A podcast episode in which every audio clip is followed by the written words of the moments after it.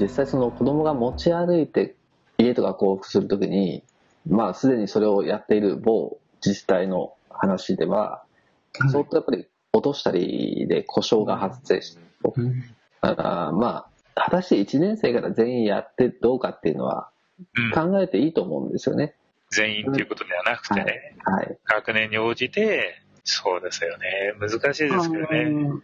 これ、僕らはいつも ICT とか、こういうなんかものすごいお金のかかる機械のことばっかりいつも話すんですけど、なんかもうちょっと手前のね、そもそも学校って別にそれ以前にもっといろんな教材とかあるじゃないですか。整備指針も続いていろいろ、でもなかなかそういう、あの、普通に他の教科でも今までずっと学校にあるあると思ってたものさえなかなか導入するとか更新するのも難しいなんて話題も依然としてあるんですけど、今、あの、全体的にそういう、そもそも学校の備品というか、教材というかって、今どういう状況にあるって理解したらいいんですか？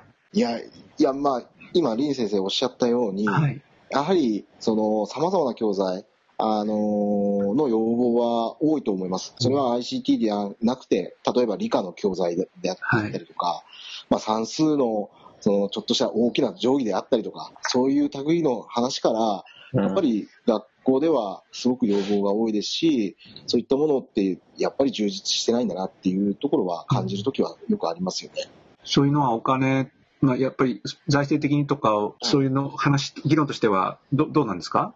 目立たないのであんまり話題にならないっていう感じなんでしょうか？忘れられてるっていう。ういや、まあ、あの、なんていうんでしょう。えっ、ー、と、教育委員会の中ではやはりそういう話題は出てきますよね。ただ、やっぱりあの、限られた予算の中でということになれば、例えばその、なんでしょう、えっ、ー、と、市町村単位で独自にこう、えー、人的な支援をややられている自治体とかもありますし、そういったところに優先的にこう、お金を用意するっていうスタンスのところもありますし、やはりその、なんでしょう、すべてをこう、理想通りっていうか要望通りに予算をつけられるような自治体っていうのはそう多くないんで、どこかにこう濃淡をつけてやってるっていうのは実態だと思いますね。人につけるところもあれば、物につけるところもあるし。はい、そうです、そうです。はい。そういうのはあると思います。今やっぱりあの特別支援学級とか普通学級の中でもそういったね、様々な問題もありますんで、どこにこう重点を置くかっていうことで予算はどこに重点を置くかっていうふうにやってると思います。学習支援員みたいな人たちの人件費とかっていう、はいはい、とかっていうのもありますよね。はい。酒井先生、S 区はどうなの？さ散々守るとか言いときながら S 区はどっちにかけてるんですか ?S 区はですね、あの、うん、正直言って、多分他の自治体に比べるとかなり裕福だと思います、やっぱり。うん、で、例えば、とね、図書の本、例えばね、図書室一つとっても違うしね、それからあの、今回トイレの改修というのに乗り出すんですよ。うん、ね、学校トイレ全部独自なんですよ。で、一つ一つの学校でトイレの形が違うんですよ。あの、間取りっていうかデザインっていうか？デザインも、それからその内装も。例えばある学校は真ん中の仕切りが和紙でできていたりとか、それからうちの学校なんかでも入り口入ると自動的に電気がつくんですよ。ああ、なるほど、はい、ありますね。それから障害者用のあのトイレもちゃんと完備されてるし、あの、みんなやっぱりちょっとそのお金のかけ方がですね、たとえ なんか大変だって言っても、レベルが違うと思いました。いや、本当に僕も思います。えー、あの、東京都、特に区、区の、うん、区は違います。全然違いますね。違いますよね。はい。まだあのバブル期の感じでやってるんですね。バブルですよ。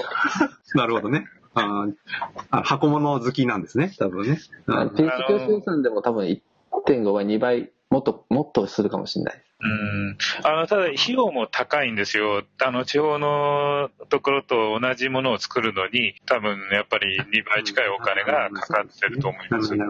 で今回、うちの学校もあの改修工事をやったんですけど、中を全部壊して、外側だけ残して、全部中取り替えたんですよね。でそれで、そのネットワーク回線も全部引いたし、教室の、教室も全て作り直してます。それを3年間計画でやっていると。で、それでもでも、そうですね、1個あたり50年に1回の改修工事って言ってますけど、全部で100個近くありますからね。はい。それ大変だ、またそうですね。それはね、大変な規模です。そっか。まあ、担当されてる方にしてみると、それだけのものをやっぱりやらないといけないから、気が遠くなるし、大変でしょうね。なるほど。大変だと思います。本当にその作業で一つ一つのことを決めていくとすると、うんあの担当者には本当に負担がかかってると思います。だから、このネットワークのことも、やっぱり本当はもっと時間かけたいとは思うんですけど、決められた時間の中でやるとしたら、行政の方の苦労も本当にわかるんですよ。これコストの話って、あのー僕らは予算がもっと増えればなんて言い方を軽々しちゃうんですけれど、もう一方で値段が安くなればっていう考え方もあると思うんですが、ここれってなんかそもそももうそういう次元では解決しないっていう話なんですかね？どうなんだろう？僕らはもうやっぱり思ってる以上に貧しくなってるっていうふうに考えた方が、あ、それ思いいいのでしょうか貧しくなってる。うんうん。発想が貧しくなってる気がします。あまあ、発想も貧しいしね。本当に貧しいかもしれないし。うんまあ、一応その区分も昔に比べると、たとえ豊かだっていう感じでも、やっぱりあの予算の出方はかなり減ってきてるんですよね。うんで、昔、その自分たちの学校のそれぞれのあ研究部、国語部とか算数部とか分かれてるんですけど、うんそこで用意したものは、もうちょっと桁が違ったと思います。そういうのは、学校の予算っていうのは、年々2割、3割縮小されてきてるというのが実態。その中で、この ICT っていうのが突出して、えーそこに予算を取るっていうのは、自治体としては非常に厳しいんじゃないかと、うんまあ、正直なところです。見てて。その他の備品に比べても全く違いますよね。他の備品って結構買ったら10年とか、えーまあ、そうですね。大事に使えばね、あの、長持ちするし、みたいな。そうなんですよね。で、そういう時にその、スクールニューディールの時みたいに、交付金でポンと来るじゃないですか。で、それでまあある程度整備はしたものの、今ちょうどリプレイスの時期に入ってそうできますすね。ね。うん。そのあたりって行政の中ではどうどうなんですか？ね。すごく頭が痛いですね。あはい。我々の自治体では、公務用のパソコンを大規模に整備してるんですけど、更新のタイミングが一緒なんで、じゃあどうしましょうかっていう話には今なってるというか、まあ来年度予算のそれは一つのネタになりつつあるなっていうことは聞いてますね。当時全て買い取りしかダメだっていう。そうですね。基本的にはあれ買い取りだったはずですね。はいでその時には、あの、校内のネットワークと、我々はデジタルテレビですね。テレビのデジタル化をやって、あとは公務用のパソコンをっていうことで、それがもうまさに今、一気に来ちゃうんで、結構頭痛い問題だと思ってます。ああいう時せめて債務負担行為は認めてほしいですよね。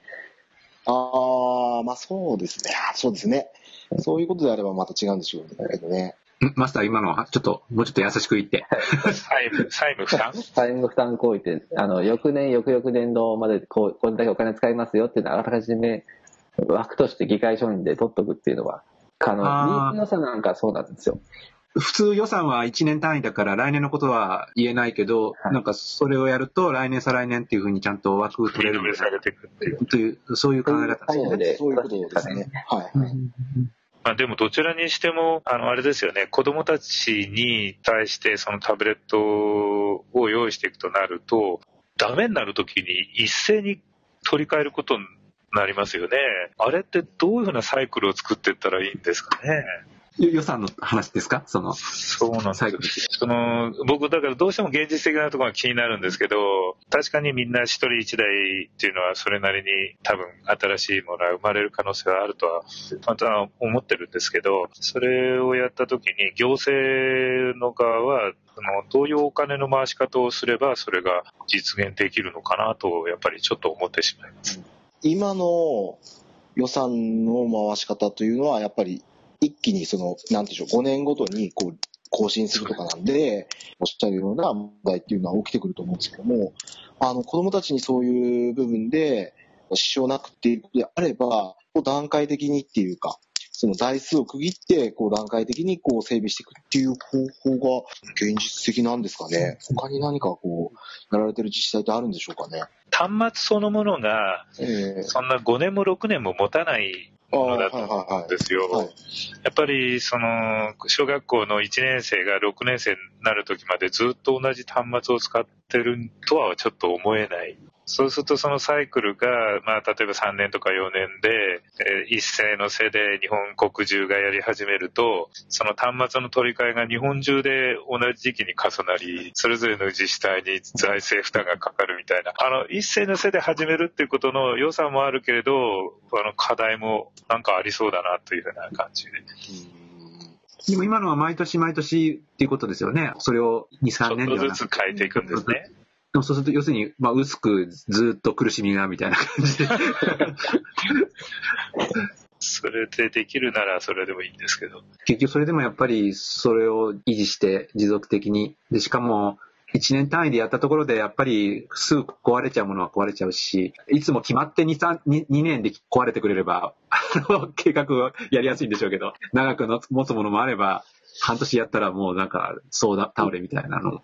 おそらくでも、今までのケースでいくと、そのパソコンっていうそのもの自体の、えー、消去期間というか、対応年数っていうものが5年ないし6年ぐらいで考えてられるですよね。はずなので、うんそれと同列でタブレットを扱うかどうかっていう、あタブレットが出て、まだ4年経って、うん、どうなんですかね。ちょっとね、22年。でももう、ね、やっぱ4年、でもよ4年前のやつを使いたいかって言われると、うん、まあでも iPad2 は結構長生きですけど、ちょっとそ特定のあれで考えると、ちょっと見見誤りますけど、難しいですね。だってバッテリーが膨らんで、なんか膨張するなんて話とか、どうな、どれがどう、どう、どうしてどうなのかっていうのがよくわかんないから、難しいですね。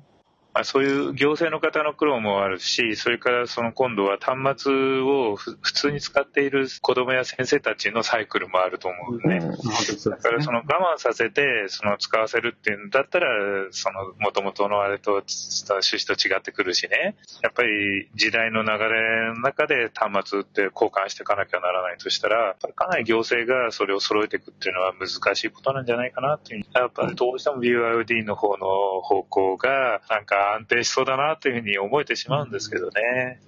日本はそういう方向ではないんですかね。今の活用スタイルからいくとそうならない可能性の方が高いかもしれないですよね。今流れそうですよね。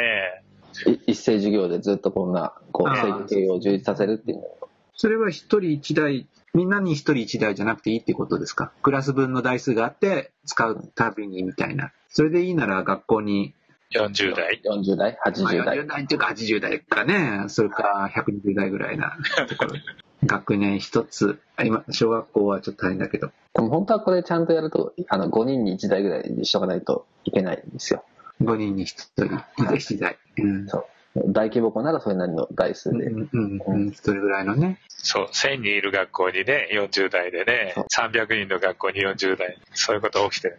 だから今、今だにそれをちゃんとやってないですよね、僕らは。ねつまり、あの、もう、あの、フューチャースクールで一足飛びやっちゃったので、きうん絆でもまあ、あの、3年生から一人自体みたいな感じで、なんかそういうあの、一つの学校40代、80代っていうレベルでちゃんと定着させた時に何が起こるかとか、それでいいのかみたいな話って、ちゃんと検証してないっていうか、あんまりちょっと事例も集まってないみたいなことかもしれないですけどね。その点、石狩ってそうじゃないですか、今度。本当だ。よ40、40だからどうですか？そうですね。えっ、と、80、80ですか？あ、80、80か。すごい。ウィンと iPad と。ああ、まあそうですね。はい。80、80。それで回してみるってことですね。うん。はい。な、何人に対してですか？何人に対して？えーっと12学級ですね。各学12年学2クラス。あじゃあ3 300から400人に対して80代。はい。割と余裕ありますね。えー現実的にはそれぐらいで回せるんじゃないかという判断ですよね。先生方の方には、その中から、その80の中から使わせようってことですか？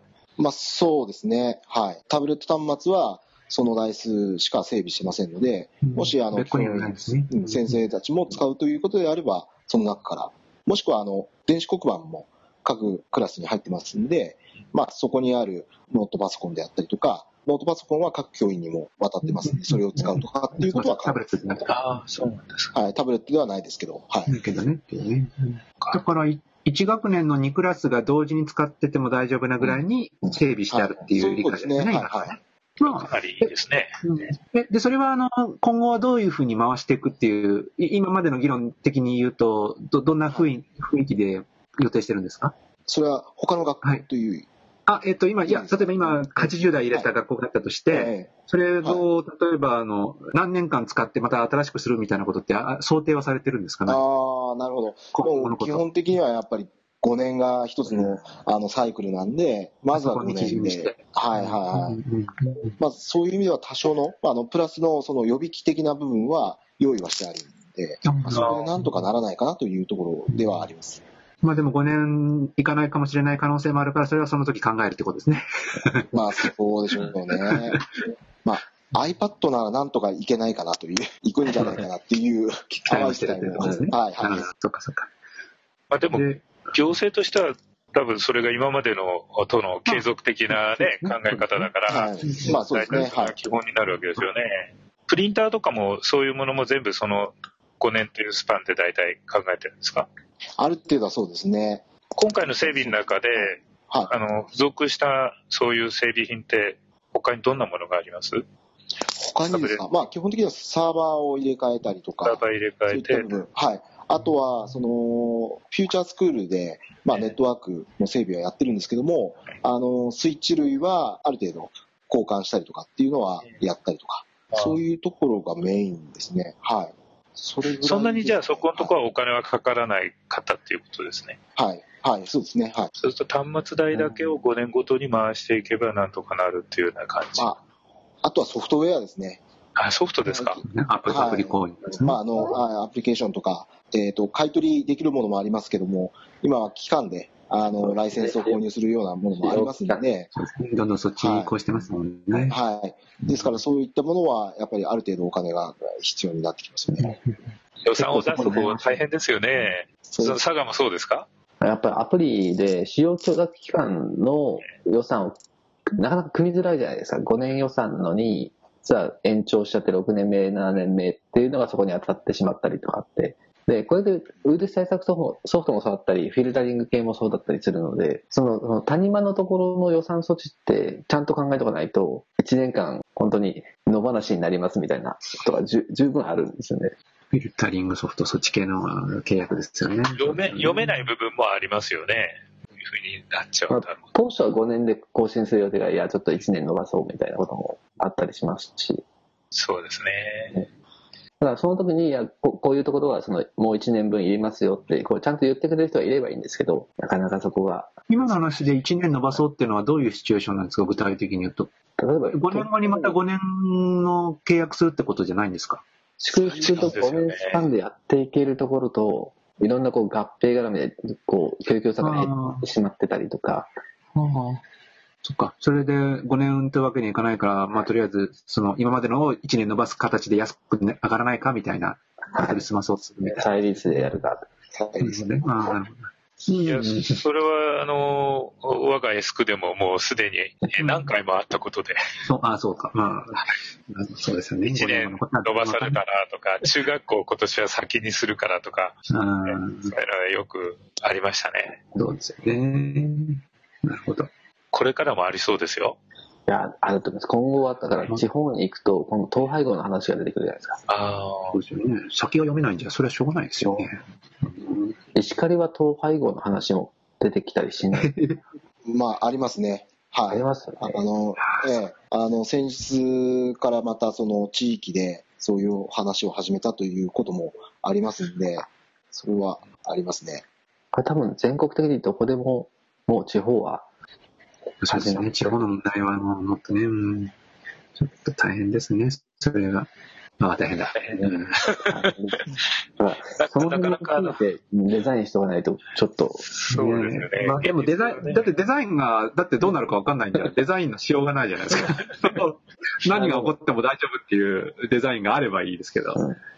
僕過去担当したところでと、10校が3校になるっていう地域があって、あはい。で、もう当時それが分かっていたので、今から5年前ぐらいですけど、とにかくまずはその全全校すべて同じ環境にして、で、統廃合後にこう物を持ち寄って再利用できる環境と選定をしたりとか、ネットワークの設計もアドレスなんかもそういう体系で振り直して、大変な。うん。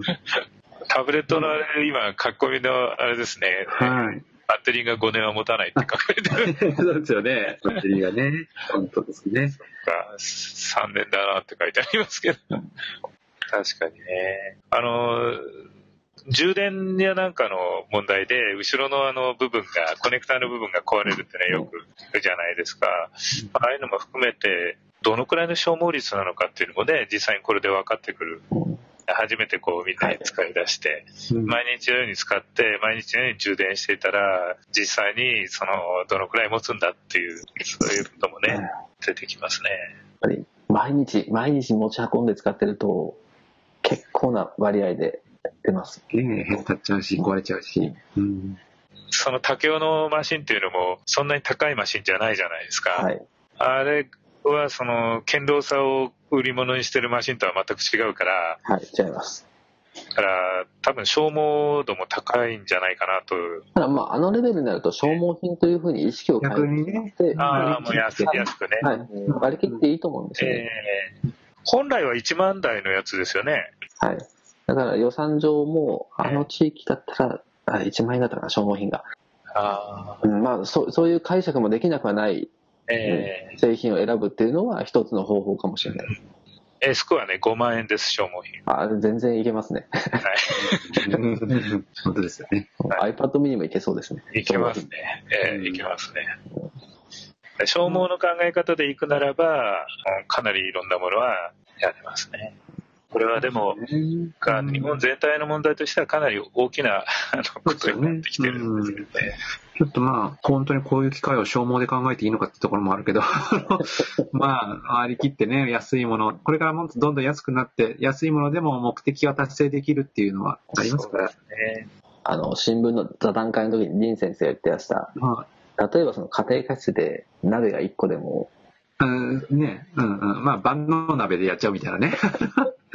フライパンもあれば、そうそうそうそう。だから、煮る焼く、炒め、ね、炒炒めるとか、まあ、それぞれ、あるいは包丁だっていろいろ肉用、魚用とか、本来あるのが普通だから、目的がはっきりすれば、用意するものは限られてれば構構わないと思いますよ。万能鍋で済む料理しかしないってんなら、あの、それで炒めちゃうって手もあるから、それはもうお母さんの知恵みたいなレベルになるでしょうけど、それをやれるかやややれないかとか、それをこういう機会に力注ぐみたいなことするかっていうのはね、なかなかあの大変だと思いますし。なんかね、使い、使い道が動画見るとか、ね、ウェブ調べる辞書代わりとか、もう明確にそれで割り切って使う、導入するっていうならば、もう壊れて当然のものを入れて、それでもうどんどん消耗で回していくみたいな考え方も割り切りであるし、そのレベルでいって、将来的にやっぱり個人で買っても全然問題ないってなれば、BIOD って考え方も取れるでしょうし、ちょっと時間がまたいずれ解決することもあるのかな。あとはネットワークそれぞれどうするかとかね、ネットワーク量の話とか、誰が負担するのかとか、そういうところとかはね、考えないといけないですけど。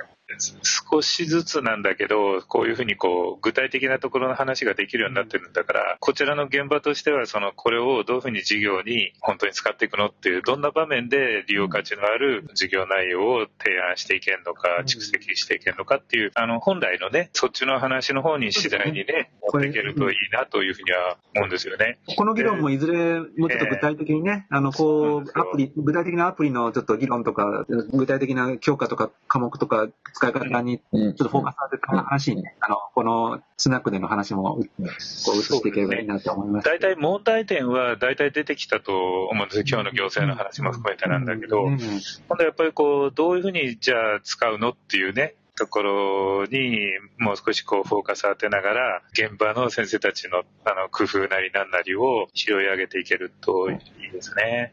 今日田中さんのね、教育家庭新聞の記事の中にはい、ちょっと面白いなと思うものがあったんだけど、あの、はい。スクールオージーっていうのも、これ、はい。読み方わかんないけど、LMS というか SNS というか、そうですね。えー何でも LMS 何でも入ってますねなんですかね、あれ。あれが面白いなと思って、ちょっと入ってみたんですよ。はい。うん、そうするとですね、えー基本英語なんですけど、全部、は学校登録っていうところがあって、そこで引っかかってしまって、私は。ゆ優勝版でやると、あそうなんですよ。そうなんですよね。無償版はオープンで、やっぱりそうなんですね。はいで、えっ、と、できることとできないことがあるみたいですね。学校登録するとコースの登録ができたり、その授業をちゃんと設定して、カリキュラム作って、で、ルーブリックを登録してみたいなことも。そうですよねはい。こういうものの日本日本版はないんですか？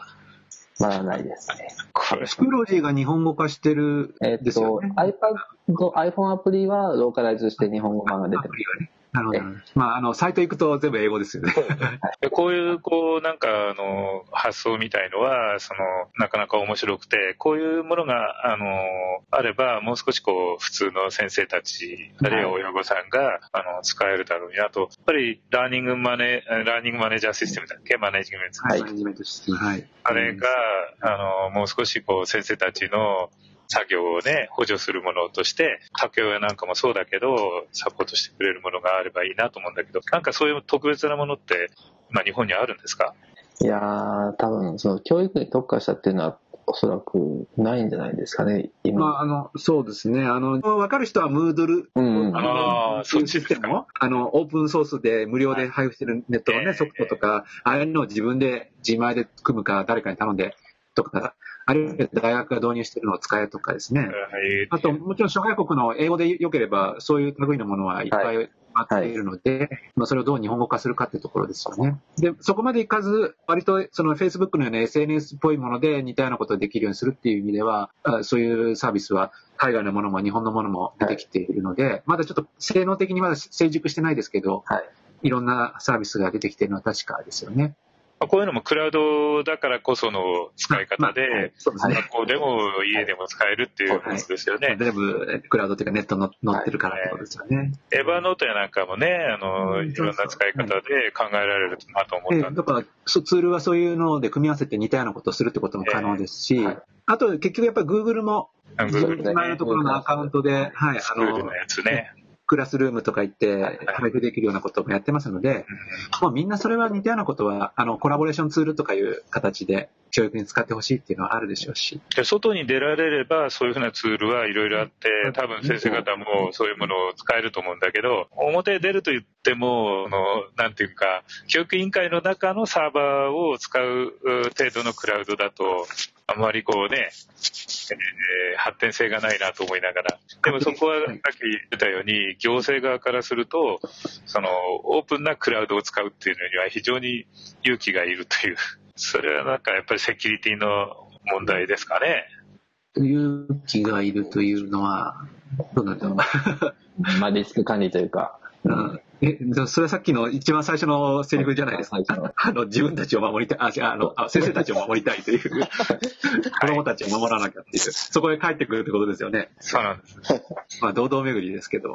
多分、あの、今のそのパターンじゃなくて、本当に外のこの様々な、あの、工夫されたシステムを、あの、先生や子供たちが自由に使いこなしていくっていうことそのものが、本当は大事なことはい。だと思うんですよ。それがとても限られたその中で、小さい世界の中で、しかもローカルなあの世界を作ってしまって、そこだけでセキュリティと言ったり、安全性といううん話をしていると、使いこなせない子供たち、先生たちを量産してるだけっていう。そう。使いこなせない子もですし、変な使い方をしてしまう子も増やしてる結果につながってると思います。もうオープンにちゃんとこう使えばいいよってみんなで考えるところはもうそろそろ欲しいなと思いますけど、なかなかこうやっぱり公教育難しいので、そうすると私立を、あるいは大学から突破ってやつですね。大学とか、まあもうぼ僕らみたいな民間の取り組みとか、まあ、あとはやっぱり戻りますけど、結局、総務省と文科省の取り組みがクラウドの可能性をちゃんと指し示してくれて、まあ、あれが内製のやつだだけじゃなくて、外の外部のものもちゃんと配慮して、そうですね。いろいろ提示してくれることを期待するしかないとは思いますけど。いろいろすいません。あのー吉田さんから今日の議論に限らず、なんかこういう関連の話で思うところ、はい。ちょっと今はお立場離れられたか、まあでもそれでも関係されているとは思うけど、まあ、あれですね、あのー私個人的に考えてるのは、やっぱはい。りタブレット端末活用するのってすごく難しいと思うんですよね。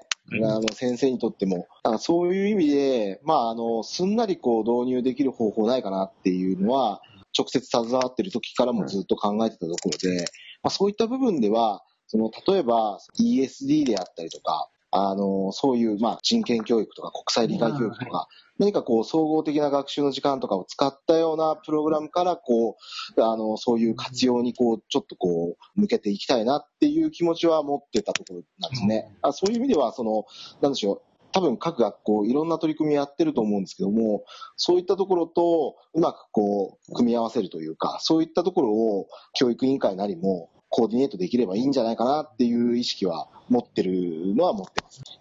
そういうとこからじゃないかなとは思ってます。学校の教育というか授業自体がもっとそういうふうな、外のいろんなそのテーマ、はい、今おっしゃったように、持続的なとか、ユネスコがやってるようなそういう取り組みも、はい、もっと膨らんで豊かになることが、ひいてはこういう道具にも目が向くし、すんなり入る、えー、装置を作るっていう、そういうお考えってことですよね。はいはいあまりこう、道具からというか、うん、あの、よりも、もうちょっと学習の形態からこう、ちょっと追っていきたいなっていう気持ちは持ってました。なるほど。まあでもそれ、まあそういうテーマをおっしゃる通りだと思うんですけど、そういうテーマに目を向けるとか、学校先生たちが、あの、アクセスするっていうこと、一つとってもそういう端末がやっぱりあの、必要だったんですが、もしくは日頃から、別に端末とかネットだけじゃなくて、日頃からやっぱり学校にそういう情報というか、本でもいいし、資料でもいいし、なんかそういうものがやっぱりもっと出入りしていく環境とか条件が必要な感じもしますけども。そうですよね。はい。本といえば。本といえばね。そうそうそう。ね。あ、すいません。それでは最後もう一つなんですけど、あの、支援員みたいのはどうなんですか？北海道の場合、石狩の場合。石狩はですね、えっ、ー、と、今、あの、教育委員会に巡回型の ICT 支援はいるんです。はい。あの、それで、やはりあの、まあ、これまでフューチャースクールやってた学校が、まあ、中心にはなるんですけども、はい、他の学校にも行ってですね、そういった部分ではサポートとか、授業の提案とかっていうのは、もうかなりやってるんですよね。何校に何人ぐらいの？今は、石狩の市内には、えっ、ー、と、全部で、えー、21個小中学校あるんですけども、はいはい、それに対して1人しかいないような。1人で20。ただまあ、いるのといないのとはやっぱり運命の差で、そうです。ことによって、やっぱり進められるっていうことは大きいところはありますね。そう、いるいないじゃ大違いですよね。はい。支援を、じゃあね、えー、支援を本当に僕大事だと思うんですよ。はい、でもしそれが全校に一人ずついたら、いろんなことが、また新しいことがどんどん起こっていくだろうと思うんだけど、現在のところではね、なかなかそこのところにお金を使い切れてないっていうのがあると思うんですけど。そうですよね。北海道内でもそんなにあの ICT 支援いるところは多くないと思いますし、今年度配置するためにこう予算化したという噂を聞いた自治体もありますけども、ああ、そうですか、まあえー、そういう意味では早くから我々取り組んでるんじゃないかなとは思います。その方たちの勤務体系っていうのはあれですか、やっぱりあの、常勤ではないんですか？えっ、ー、と、教育委員会には常勤してます。あそうですそこから必要に応じて、あの、学校にこう巡回型でということ、はい、そうですね。まあ、なるべくね、あの、日本で、あの、図書館もいい加減なままで済ませられてしまってるし、この ICT 関係も、もうこれ以上、あの、先生方の方に負担をしていただくのは本当大変なことなんで、やっぱりこう、きちんとそういう人の問題を大事に考えていってもらいたいなっていうところが。そうですよね。ぜひ、北海道ももっと増やして。そうですよね。増やして、ね、維持するのも大変だとは思いますけど。現場、現場本当助かりますから、それで。そうですね。あの、現場の先生方から非常にあの、そういう声が多くてですね、あやっぱり改めて配置した後ですね、やっぱり実感しているところはありますね。あなんかね、機械を何台か減らしてでも人を配置した方がいいんじゃないかな。必要ですもんね、トレードオフとかね、まあね、そうですよね。まあまあ、でもそれ本当に考え方を明確にして、あの、それはやっていく必要があると思いますけど。すみません、1時間半になりましたね、そろそろ。はい。ね、はい、そうですね。いや、今日は興味深い話を。吉田さん、ありがとうございます。また、ありがとうございます。とても勉強になりました。じゃあ。ね、はい。あの、またぜひ、カウンターにお越しいただければと思います。じゃあ、皆様お疲れ様でした。お疲れ様です。ありがとうございました。ありがとうございました。お疲れ様。